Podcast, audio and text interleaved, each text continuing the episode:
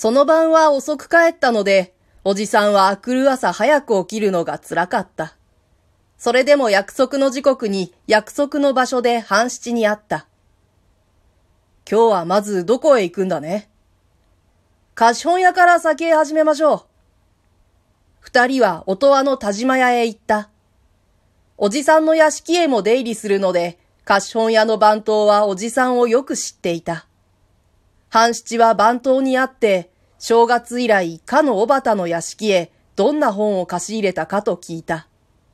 これは帳面にいちいち記してないので、番頭も早速の返事に困ったらしかったが、それでも記憶の中から繰り出して、二三種の読み本や草草子の名を並べた。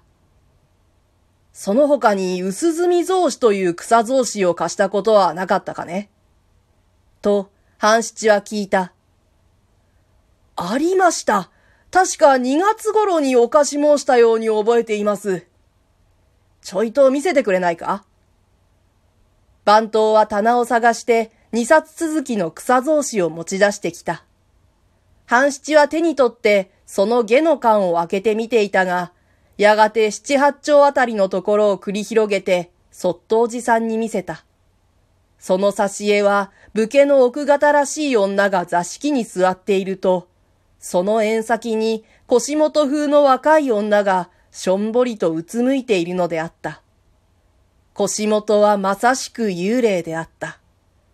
庭先には柿つの咲いている池があって、腰元の幽霊はその池の底から浮き出したらしく、髪も着物もむごたらしく濡れていた。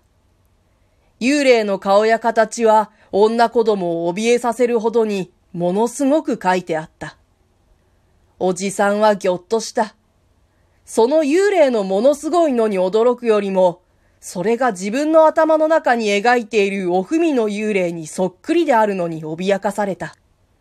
その草草子を受け取ってみると、下題は、新編薄墨草子、ため長表長作と記してあった。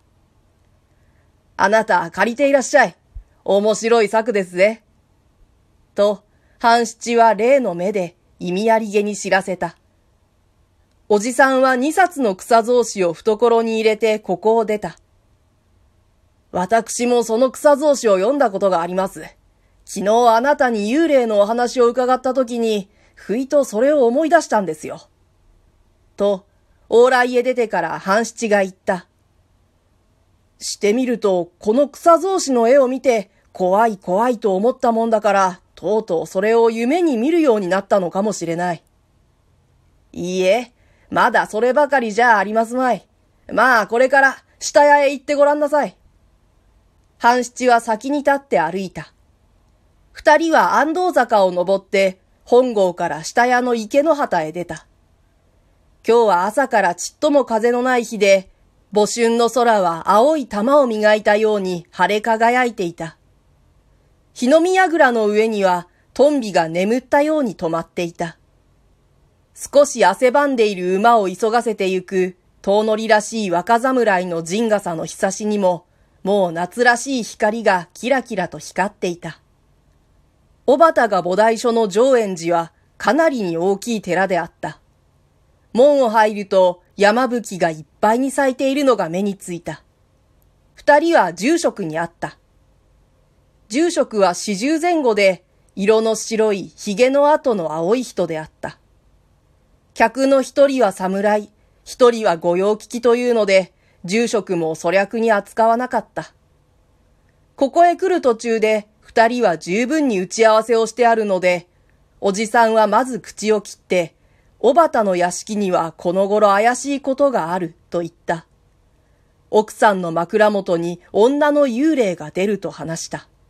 そうして、その幽霊を退散させるために、何か家事祈祷の術はあるまいかと相談した。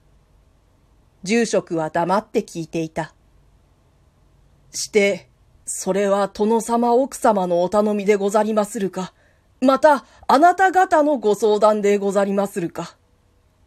と、住職は数珠をつまぐりながら不安らしく聞いた。それはいずれでもよろしい。とにかくご承知くださるか。どうでしょう。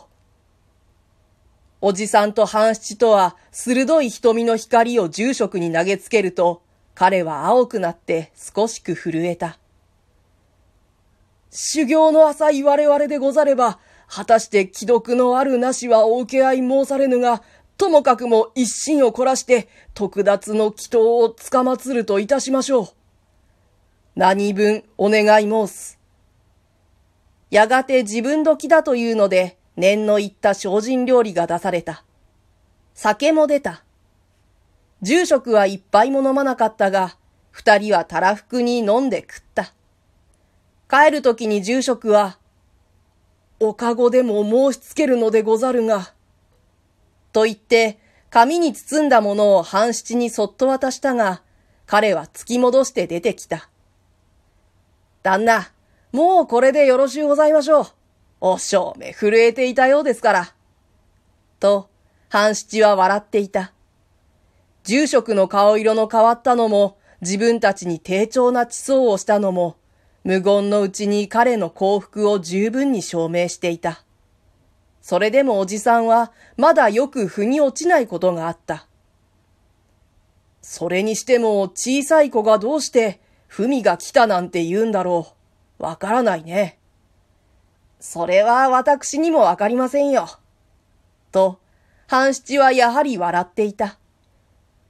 子供が自然にそんなことを言う気遣いはないから、いずれ誰かが教えたんでしょうよ。ただ、念のために申しておきますが、あの坊主は悪い奴で、延命院の二の舞で、これまでにも悪い噂がたびたびあったんですよ。それですから、あなたと私とが押しかけていけば、こっちで何も言わなくっても、先方はすねに傷で震え上がるんです。こうして釘を刺しておけば、もうつまらないことはしないでしょう。私のお役はこれで済みました。これから先はあなたのお考え次第で、おばたの殿様へはよろしきようにお話しなすってくださいまし。では、これでごめんを被ります。二人は池の旗で別れた。